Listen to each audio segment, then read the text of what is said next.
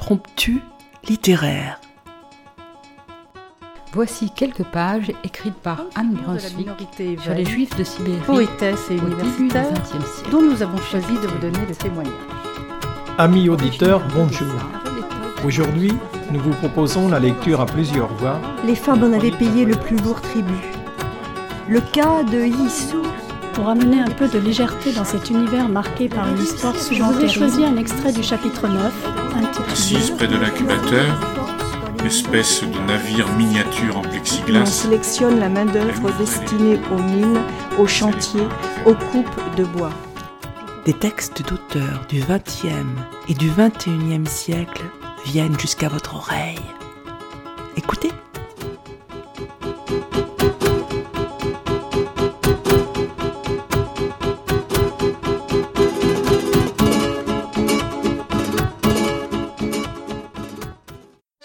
Amis auditeurs et auditrices, bonjour. Née à Nice en 1927, Simone Veil aura vécu une enfance protégée. Dernier enfant de la fratrie, elle assiste aux prémices de la Seconde Guerre mondiale et subit dès décembre 1940, avec sa famille, les premières discriminations appliquées aux Juifs par Pétain. En avril 1944, elle sera internée à Drancy avec sa mère et sa sœur aînée Milou.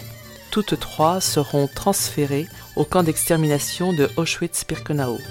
Elles ne reverront jamais leurs frères et leur père, qui ont été déportés en Lituanie où ils ont probablement été exécutés.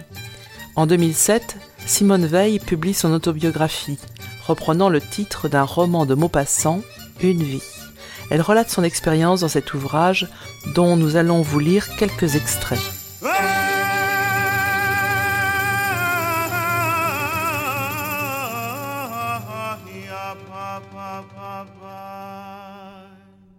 Les photos conservées de mon enfance le prouvent, nous formions une famille heureuse. Nous voici, les quatre frères et sœurs, serrés autour de maman. Quelle tendresse entre nous. Sur d'autres photos, nous jouons sur la plage de Nice. Nous fixons l'objectif dans le jardin de notre maison de vacances à la Ciotat. Nous rions aux éclats, mes sœurs et moi, lors d'un camp d'éclaireuses. On devine que les fées s'étaient penchées sur nos berceaux. Elles avaient nom harmonie et complicité. Nous avons donc reçu les meilleures armes pour affronter la vie. Au-delà des différences qui nous opposaient et des difficultés qu'il nous fallut affronter, nos parents nous offrirent en effet la chaleur d'un foyer uni et, ce qui comptait plus que tout à leurs yeux, une éducation à la fois intelligente et rigoureuse. Plus tard, mais très vite, le destin s'est ingénié à brouiller des pistes qui semblaient si bien tracées au point de ne rien laisser de cette joie de vivre. Chez nous, comme dans tant de familles juives françaises, la mort a frappé tôt et fort. Traçant aujourd'hui ces lignes, je ne peux m'empêcher de penser avec tristesse que mon père et ma mère n'auront jamais connu la maturité de leurs enfants, la naissance de leurs petits-enfants, la douceur d'un cercle familial élargi. Face à ce que furent nos vies, ils n'auront pu mesurer la valeur de l'héritage qu'ils nous ont transmis, un héritage pourtant rare, exceptionnel. Les années 1920 furent pour eux celles du bonheur. Ils s'étaient mariés en 1922. Mon père André Jacob avait alors 32 ans et maman Yvonne Stenmetz 11 de moins. À l'époque, l'éclat du jeune couple ne passe pas inaperçu. André porte l'élégance sobre et discrète à laquelle il tient, tout comme il est attaché à la créativité de son métier d'architecte, durement secoué par quatre années de captivité, peu de temps après son Grand Prix de Rome. D'Yvonne irradie une beauté rayonnante qui évoque pour beaucoup celle de la star de l'époque, Greta Garbo. Un an plus tard naît une première fille, Madeleine, surnommée Milou. Une nouvelle année s'écoule et Denise voit le jour, puis Jean en 1925 et moi en 1927. En moins de cinq ans, la famille Jacob s'est donc élargie de deux à six membres. Mon père est satisfait, la France a besoin de familles nombreuses, juge-t-il. Quant à maman, elle est heureuse, ses enfants remplissent sa vie. Comme tous les membres de ces familles juives assimilées, celle de mon père était profondément patriote et laïque. Ses aïeux étaient fiers de leur pays, qui, dès 1791, avait accordé la pleine citoyenneté aux Juifs. C'est à peine si la poussée d'antisémitisme qui secoua le pays lors de l'affaire Dreyfus ébranla ces belles certitudes. Très vite, tout était rentré dans l'ordre lorsque la République reconnut l'innocence du capitaine. Les descendants de 1789 ne pouvaient pas se tromper, aurait alors affirmé mon grand-père, tout en débouchant une bouteille de champagne pour fêter l'événement. Aussi, quand survint la déclaration de guerre de 1914, alors même qu'il venait d'achever son service militaire et ne rêvait que de se lancer dans la vie professionnelle, mon père partit au front, comme tous les Français de son âge. Mobilisé à Maubeuge dans le service des aérostats d'observation des lignes ennemies, il fut fait prisonnier dès octobre 1914 et demeura en captivité pendant toute la guerre, dans des conditions de plus en plus difficiles après plusieurs tentatives d'évasion. Ces années le marquèrent en profondeur. Dans notre enfance, nous ne retrouvions pas chez lui, dans son extrême attention à notre éducation, la fantaisie dont faisaient état ses amis de jeunesse. Quant à l'Allemagne, elle demeurait à ses yeux l'ennemi héréditaire. Il ne croyait pas à la réconciliation prônée par Aristide Briand. Je dispose de moins de précisions sur les membres de ma famille maternelle. Ils étaient originaires de Rhénanie, ma grand-mère de Belgique, et s'étaient établis en France à la fin du XIXe siècle. Tout ce petit monde était foncièrement républicain et laïque, du côté de ma mère comme de celui de mon père, qui était à cet égard sans complaisance. J'ai souvenir d'un épisode survenu alors que j'avais huit ou neuf ans. Une cousine italienne, de passage à la maison, avait pris l'initiative de m'entraîner avec elle dans une synagogue. Lorsque papa l'apprit, il prévint la cousine. En cas de récidive, elle n'aurait plus accès à la maison. Très simplement, nous étions juifs et laïcs et n'en faisions pas mystère. Au jardin d'enfants, une condisciple de quatre ou cinq ans m'avait mise en larmes en m'assurant que ma mère brûlerait en enfer puisque nous étions juifs. Cependant, j'ignorais tout de la religion. En 1937, visitant à Paris l'exposition universelle, nous sommes allés déjeuner dans un restaurant où nous avons gaillardement commandé une choucroute. Lorsque les cousins chez qui nous séjournions l'ont appris, ils se sont écriés Mais vous vous rendez compte? Manger une choucroute? Et le jour de Kippour en plus de cet épisode date le début de mon apprentissage des coutumes juives. Je reconnais sans la moindre honte qu'il est resté modeste. Pour autant, mon appartenance à la communauté juive ne m'a jamais fait problème. Elle était hautement revendiquée par mon père, non pour des raisons religieuses, mais culturelles. À ses yeux, si le peuple juif demeurait le peuple élu, c'était parce qu'il était celui du livre, le peuple de la pensée et de l'écriture.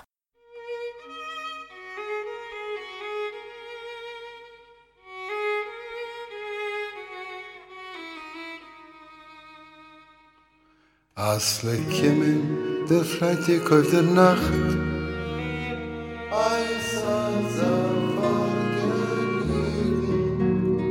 Der Tate mit die Kinder soll beacht Singen sich zehn Anliegen Fleck die Mame mit die Euring lacht Zu bonken mit der Leffele Der Tate mit die Finger tina knackt Leg di bobe mit dem Koitero, Schokle mit dem Kepale, Oi, wei, wie geschmack.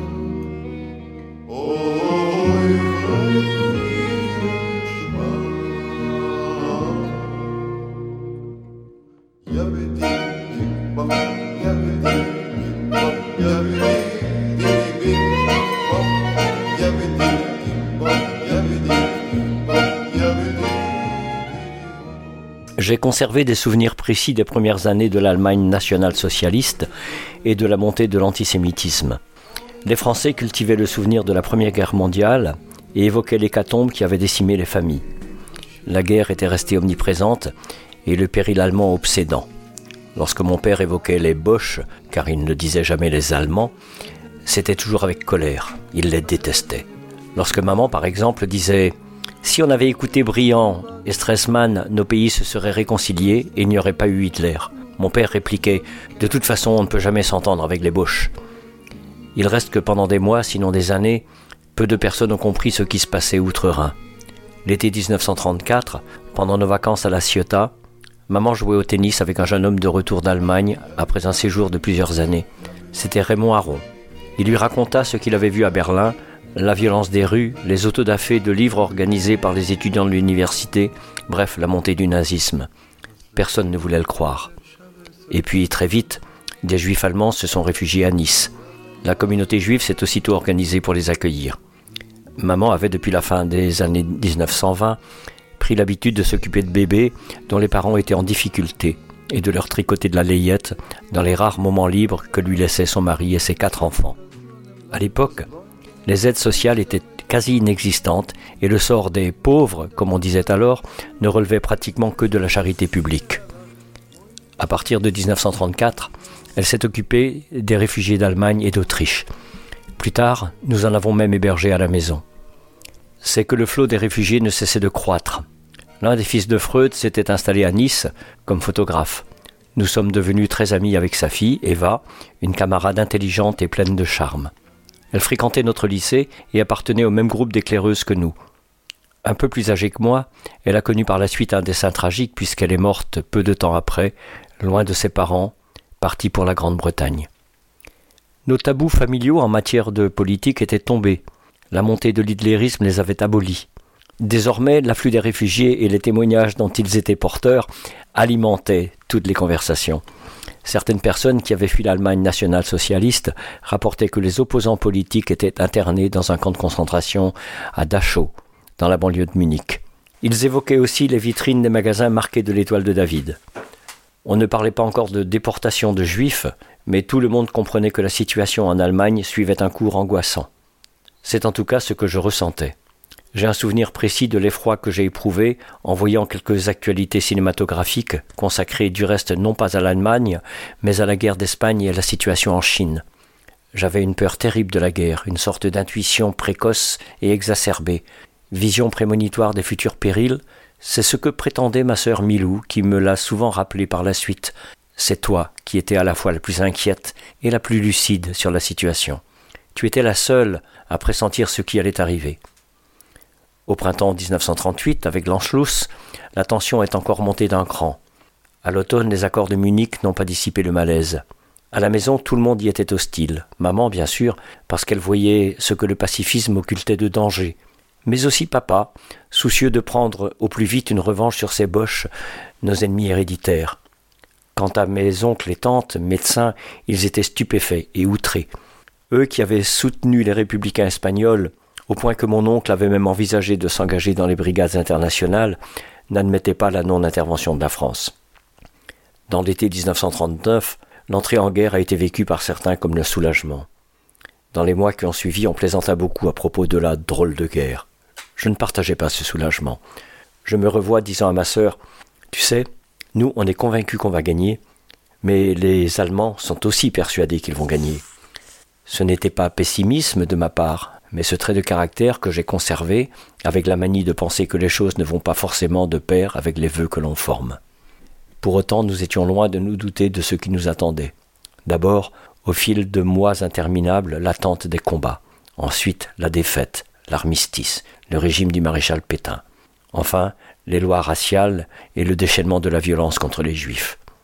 En un mot, ce que nous ignorions au sein de cette famille heureuse où l'on venait de fêter mes onze ans, puis mes douze ans, c'est que le paradis de l'enfance était en train de s'engloutir.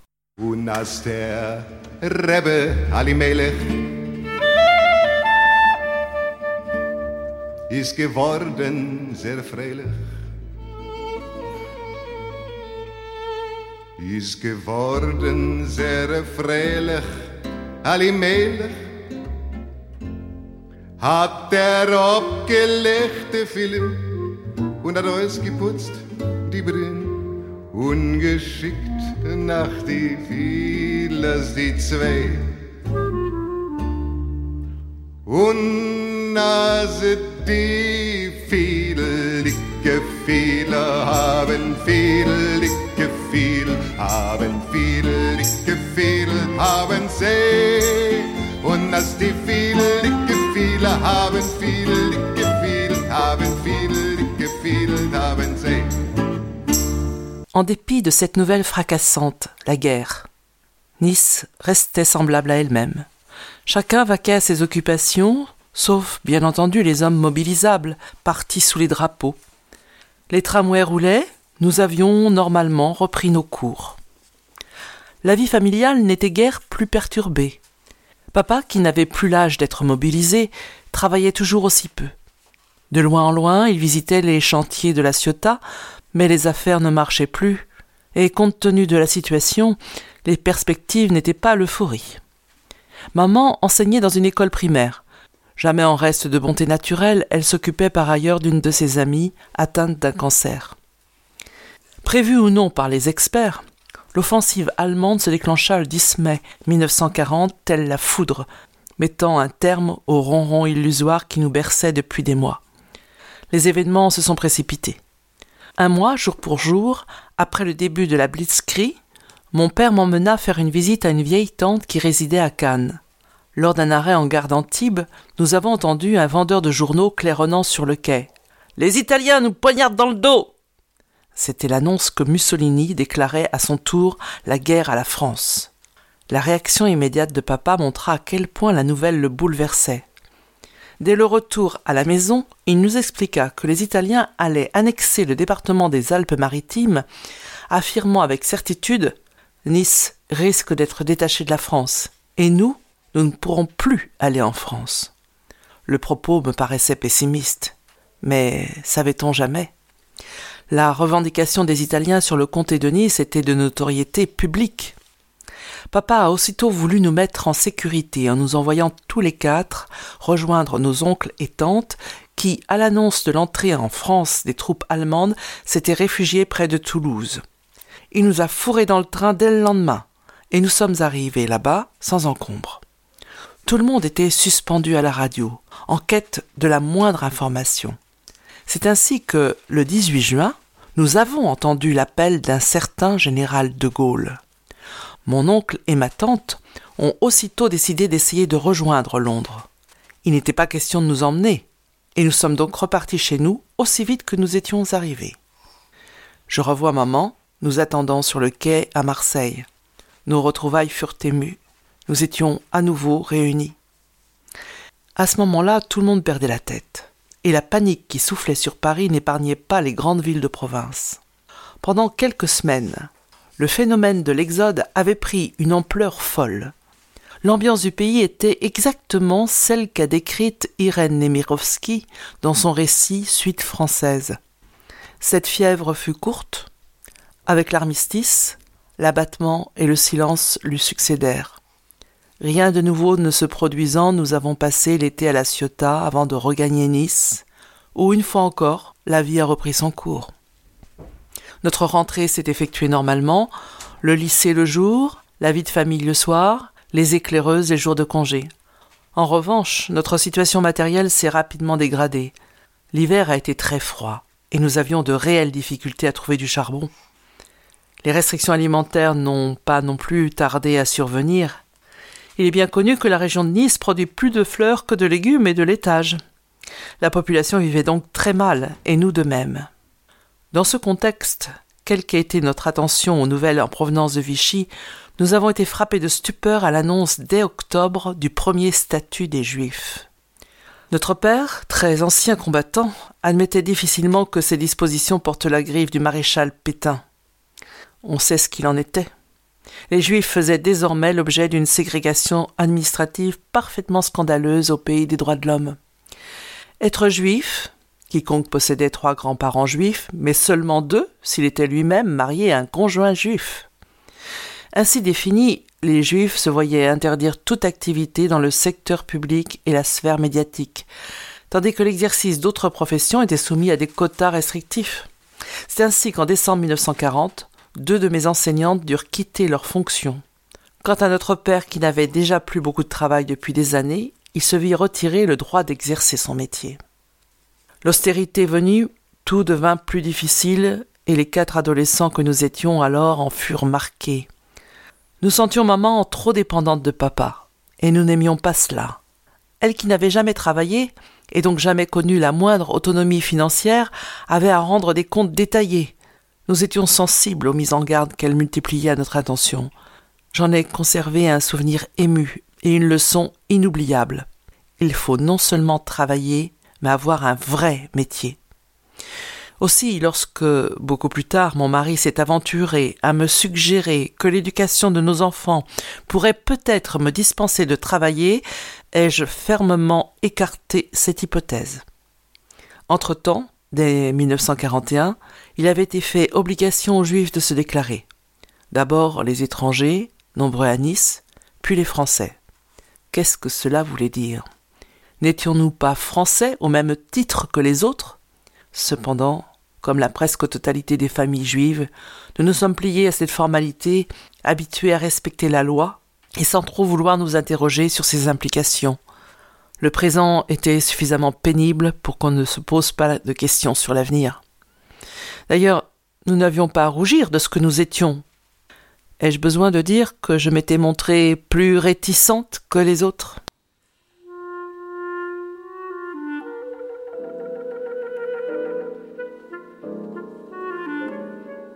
Convaincus des dangers, mes parents ont alors décidé de faire front en se procurant de fausses cartes d'identité.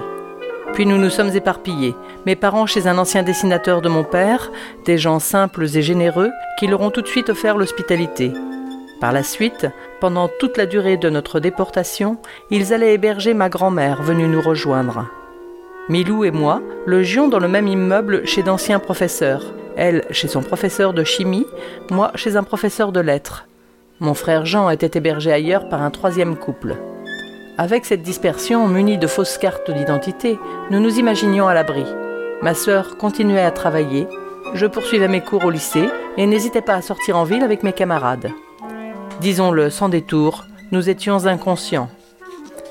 À chaque sortie, je me rassurais en me persuadant que ma fausse carte suffirait à me protéger. Pourtant, à Nice, plus encore qu'ailleurs, le danger courait les rues. C'est là que la plupart des gens se faisaient arrêter lors de contrôles inopinés. En dépit de tous les efforts qu'elle déployait, secondée par ses indicateurs et ses physionomistes, la Gestapo ne parvenait pas à effectuer des rafles aussi efficaces que dans d'autres villes. D'une part, du fait de la réelle solidarité des Niçois entre eux, d'autre part, parce que la police française était de moins en moins portée à collaborer. Il est vrai qu'en ce début de l'année 1944, la population était de plus en plus convaincue que les rapports de force commençaient à s'inverser et qu'un jour ou l'autre le débarquement des Alliés sonnerait le glas de la domination allemande, comme celui de Sicile avait déclenché l'effondrement du pouvoir en Italie. En même temps que croissait cette dernière espérance, nourrie par l'évolution de la situation militaire à l'Est comme en Italie, la Gestapo redoublait les contrôles et la traque. Nombre d'entre nous en firent les frais.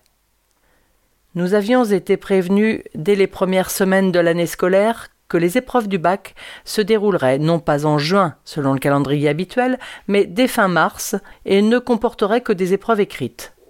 Les autorités niçoises voulaient en effet clore l'année scolaire le plus tôt possible par crainte d'un débarquement allié et des troubles qui en découleraient. Elles envisageaient même l'évacuation de la ville en cas de nécessité. Des blocos avaient été érigés le long de la mer et d'autres mesures de protection prévues. J'ai donc passé mes épreuves le 29 mars sans rencontrer le moindre problème et sous mon vrai nom. Le lendemain, j'avais rendez-vous avec des amis pour fêter la fin des examens. Je m'y rendais avec un camarade lorsque soudain deux Allemands en civil nous arrêtèrent pour contrôle d'identité. Ils étaient escortés d'une de ces Russes dont Nice regorgeait alors et dont certains n'avaient eu aucun scrupule à se mettre au service des Allemands. Un rapide regard sur ma carte d'identité leur suffit. Elle est fausse. Je me défendis avec un parfait aplomb, mais pas du tout. Ils refusèrent de discuter et nous conduisirent aussitôt à l'hôtel Excelsior, où la Gestapo menait les interrogatoires des personnes interpellées. Le mien n'a pas duré longtemps. Tandis que je m'acharnais à répéter que mon nom était bien celui qui figurait sur mes papiers, l'un des Allemands m'a désigné d'un geste une table sur laquelle se trouvait une pile de cartes d'identité vierges mais dont la signature, facilement reconnaissable à son encre verte, était identique à la mienne. Le ton était aimable mais ironique. Votre carte d'identité, on en a autant que vous voulez. Je suis resté sans voix. Avait-il raflé tout un stock, ou avait-il réussi à mettre en circulation des fausses cartes? Rien n'était impossible. Je me suis alors dit toute la famille a les mêmes cartes que moi, il faut les prévenir. J'ai donc fourni une fausse adresse aux Allemands avant de supplier le camarade non juif avec lequel j'avais été arrêté et qui s'apprêtait à ressortir libre de l'hôtel Excelsior de prévenir ma famille. C'est alors produit un tragique concours de circonstances. Ce jour-là, mon frère Jean avait rendez-vous avec maman. S'étant manqué, chacun de son côté se rendit à l'endroit où j'habitais et où, à un autre étage, vivait aussi ma sœur Milou. Tous les trois, au même moment, se retrouvèrent ainsi pour la première fois dans l'escalier de l'immeuble. Et comme le garçon qui devait les prévenir avait été suivi par la Gestapo, le coup de filet fut rapide. L'arrestation s'est ainsi effectuée de la façon la plus absurde qui soit. Maman, Milou et Jean étaient sortis de chez eux, comme moi deux ou trois heures plus tôt, convaincus que leur carte d'identité les protégeait. En les voyant arriver à l'hôtel Excelsior, j'ai tout de suite eu le sentiment qu'une nasse se refermait sur nous et que nos existences prenaient dès lors un tour dramatique. Désormais il était inutile de lutter. Même si mon frère n'était pas circoncis, nos fausses cartes suffisaient à nous dénoncer comme juifs. Nous tentions pourtant de nous rassurer en nous répétant que le pire n'est jamais certain. Maman, elle, conservait l'espoir et dans notre malheur se réjouissait que nous soyons ensemble.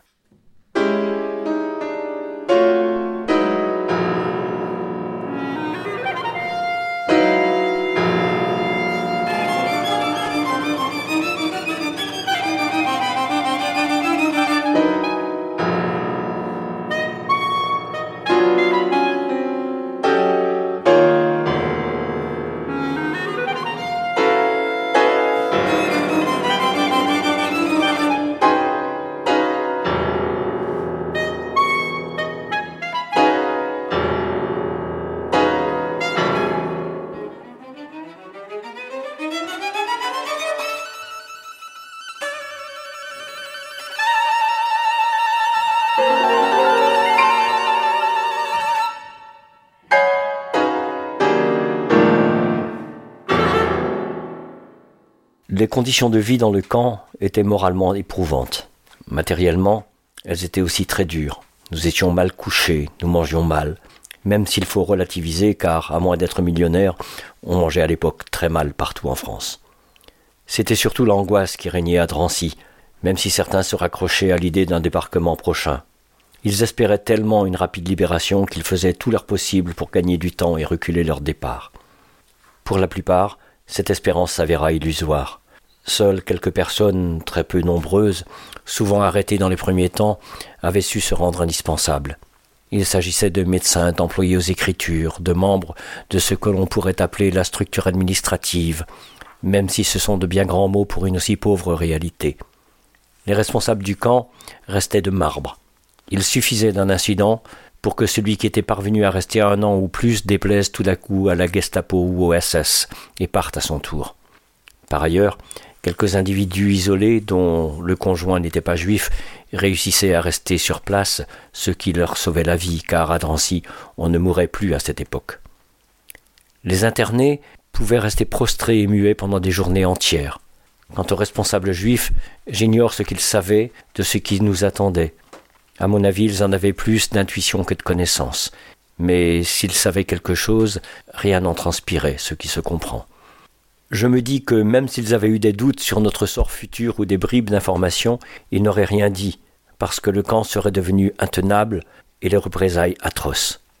Je n'ai donc jamais entendu parler à Drancy de chambres à gaz, de fours crématoires ou de mesures d'extermination. Tout le monde répétait que nous devions être acheminés en Allemagne pour y travailler très dur. Mais vers quelle destination? Faute de le savoir, on parlait de Pichipoy, terme inconnu désignant une destination imaginaire. Les familles espéraient ne pas être séparées, et c'est tout.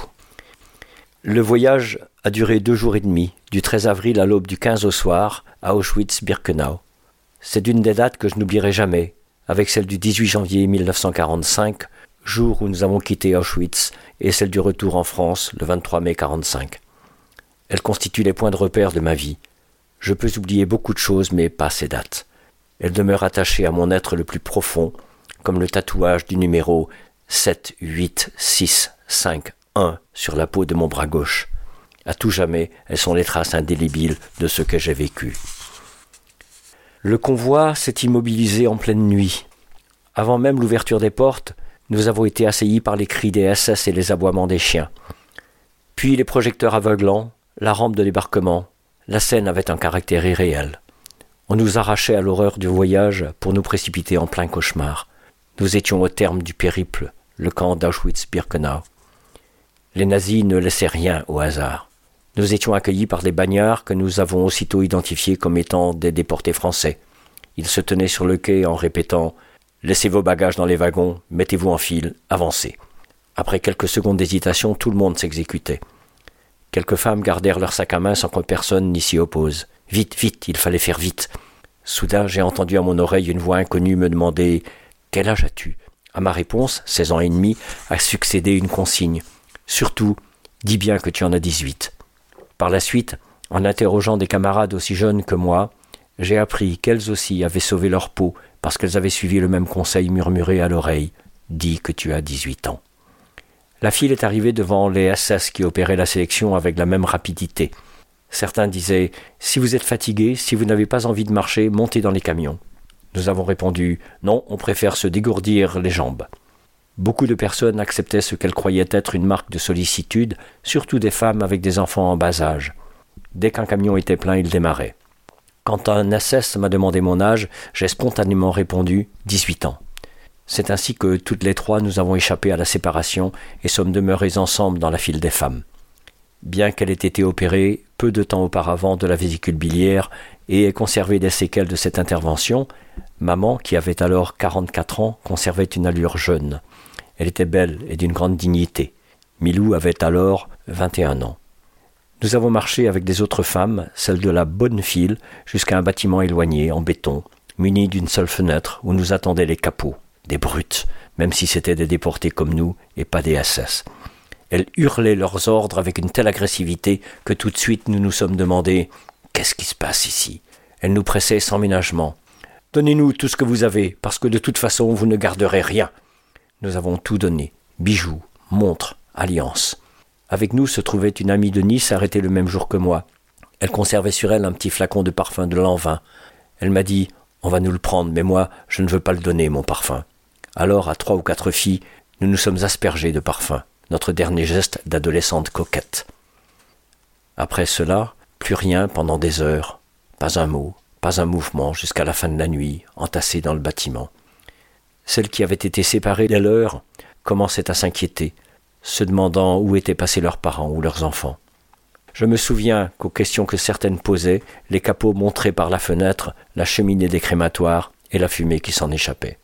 Nous ne comprenions pas, nous ne pouvions pas comprendre. Ce qui était en train de se produire à quelques dizaines de mètres de nous était si inimaginable que notre esprit était incapable de l'admettre. Dehors, la cheminée des crématoires fumait sans cesse. Une odeur épouvantable se répandait partout.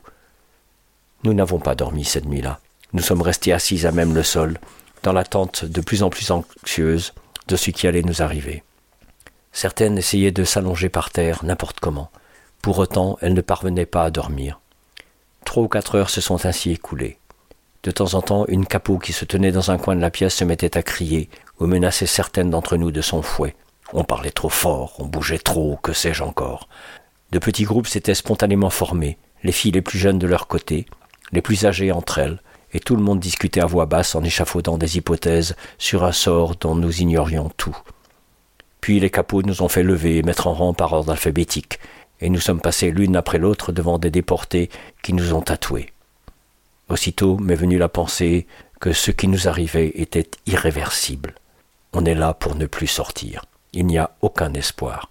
Nous ne sommes plus des personnes humaines, seulement du bétail. Un tatouage, c'est indélébile. C'était sinistrement vrai. À compter de cet instant, chacune d'entre nous est devenue un simple numéro inscrit dans sa chair, un numéro qu'il fallait savoir par cœur puisque nous avions perdu toute identité. Dans les registres du camp, chaque femme était enregistrée à son numéro avec le prénom de Sarah. Ensuite, nous sommes passés au sauna, les Allemands étaient obsédés par les microbes. Tout ce qui venait de l'extérieur était suspect à leurs yeux. La folie de la pureté les hantait. Peu leur importait que par la suite, celles d'entre nous qui ne mourraient pas à la tâche survivent dans la vermine et les conditions d'hygiène épouvantables. À notre arrivée, il fallait à tout prix nous désinfecter. Nous nous sommes donc déshabillés avant de passer sous des jets de douche alternativement froids et chauds, puis toujours nus, on nous a placés dans une vaste pièce munie de gradins, pour ce qui, en effet, était une sorte de sauna. La séance parut ne devoir jamais finir. Les mères qui se trouvaient là devaient subir pour la première fois le regard de leurs filles sur leur nudité. C'était très pénible. Quant au voyeurisme des capots, il n'était pas supportable. Elles s'approchaient de nous et nous tâtaient comme de la viande à l'étal. On nous aurait dit qu'elles nous jaugeaient comme des esclaves. Je sentais leur regard sur moi. J'étais jeune, brune, en bonne santé, de la viande fraîche en somme. Une fille de seize ans et demi arrivant du soleil, tout cela émoustillait les capots et suscitait leurs commentaires. Depuis, je ne supporte plus une certaine promiscuité physique.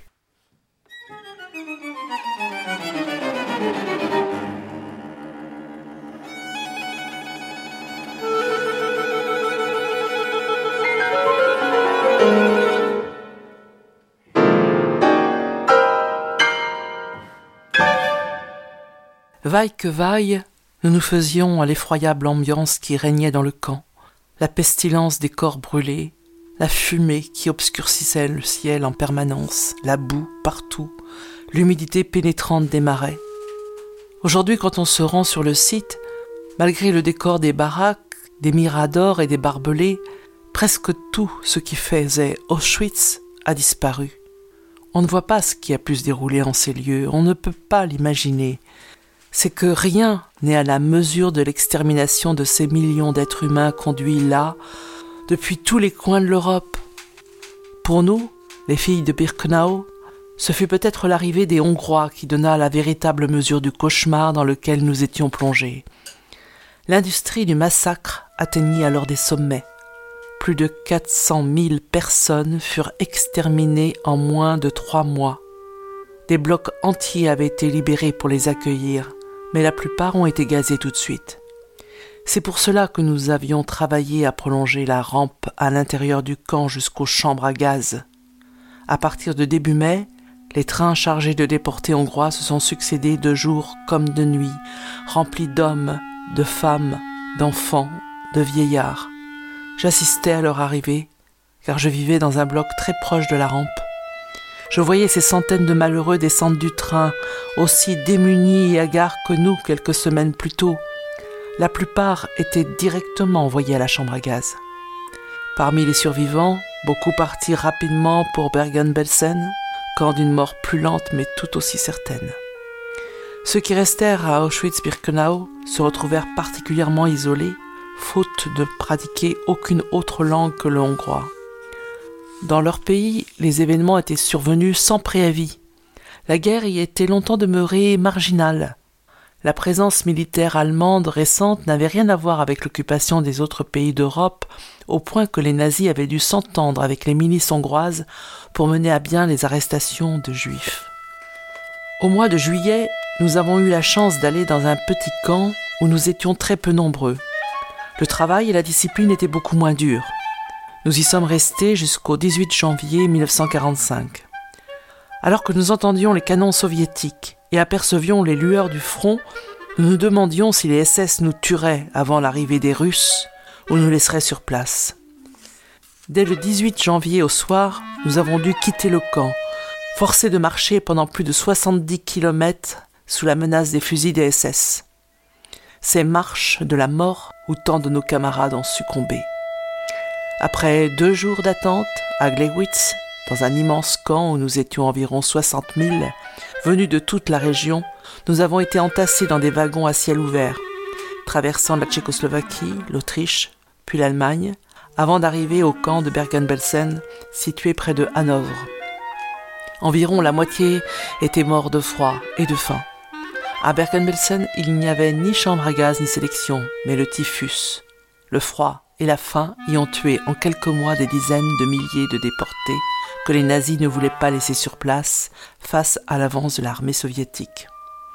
Enfin, le 15 avril 1945, nous avons été libérés par l'armée britannique. Je revois encore la stupeur horrifiée des soldats qui, de leurs chars, découvraient les cadavres accumulés sur le bord de la route et les squelettes titubants que nous étions devenus. Nul cri de joie de notre part, seulement le silence et les larmes. Je pensais à ma mère, qui était morte un mois plus tôt d'épuisement et de typhus.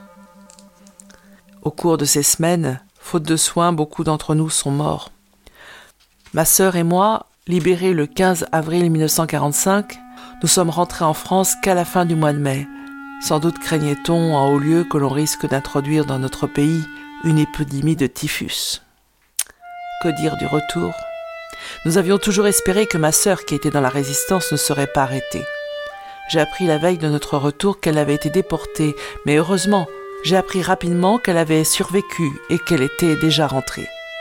La guerre venait de finir, mais la France avait été libérée depuis des mois. Il y avait eu des procès contre ceux qui avaient collaboré avec les Allemands, mais la majorité des Français et le gouvernement voulaient oublier le passé. Personne n'avait envie d'entendre parler de la déportation, de ce que nous avions vu et vécu. Quant aux Juifs qui n'avaient pas été déportés, c'est-à-dire en ce qui concerne la France les trois quarts d'entre eux, la plupart ne supportaient pas de nous entendre, d'autres préféraient ne, ne pas savoir.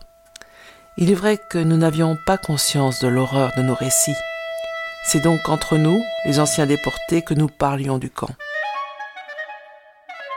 Pour survivre dans les camps, il fallait une certaine agressivité, confie Simone Veil lors d'une interview télévisée dans les années 70. Ceux qui étaient trop bons, qui se laissaient complètement dépouiller par les autres, ne pouvaient pas résister. Maman et Milou étaient un peu de cette catégorie. C'est peut-être là que je leur ai servi, j'étais plus dur. Simone Veil fera montre de la même pugnacité tout au long de sa vie, notamment dans ses combats politiques.